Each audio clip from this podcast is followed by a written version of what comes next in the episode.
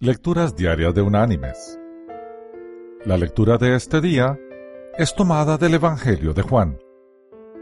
Allí en el capítulo 8, en el versículo 12, el apóstol dice, Otra vez Jesús les habló diciendo, Yo soy la luz del mundo.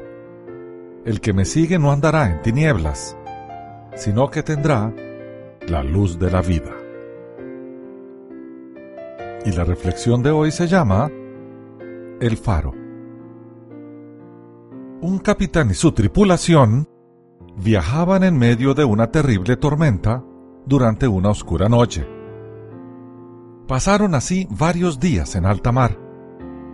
El pequeño barco era golpeado insistentemente por las olas y el viento, y se mecía casi hasta volcarse, mientras toda la estructura crujía y se retorcía hasta que parecía despedazarse. Habían perdido los instrumentos y no sabían siquiera dónde se encontraban. En medio de todo esto, el capitán no hacía más que gritar y maldecir, gritando a Dios y reprochándole todo lo que le pasaba y por qué, según él, habían sido abandonados por Dios.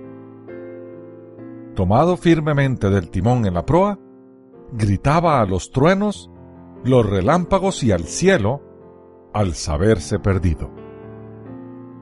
En ese momento, un marinero dejó su puesto y corrió donde el capitán, quien le reprendió fuertemente en medio de la tormenta y la lluvia. ¿Por qué dejas tu puesto? Podemos perder el mástil, le gritó el capitán. A lo que el marinero contesta. Lo sé, señor, es que hace más de diez minutos se vislumbra la luz del faro del puerto. Pero usted no la ha visto por estar gritando. Mis queridos hermanos y amigos, ¿cuántas veces no vemos la ayuda de Dios por quejarnos constantemente de todo lo que tenemos o de lo que no tenemos?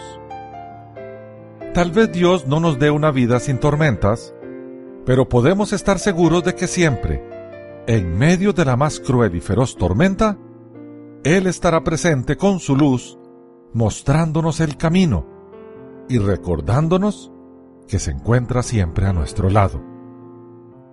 Nada está oculto a Dios, ni nada se le escapa de su atención. Por eso es el Señor. Que Dios te bendiga.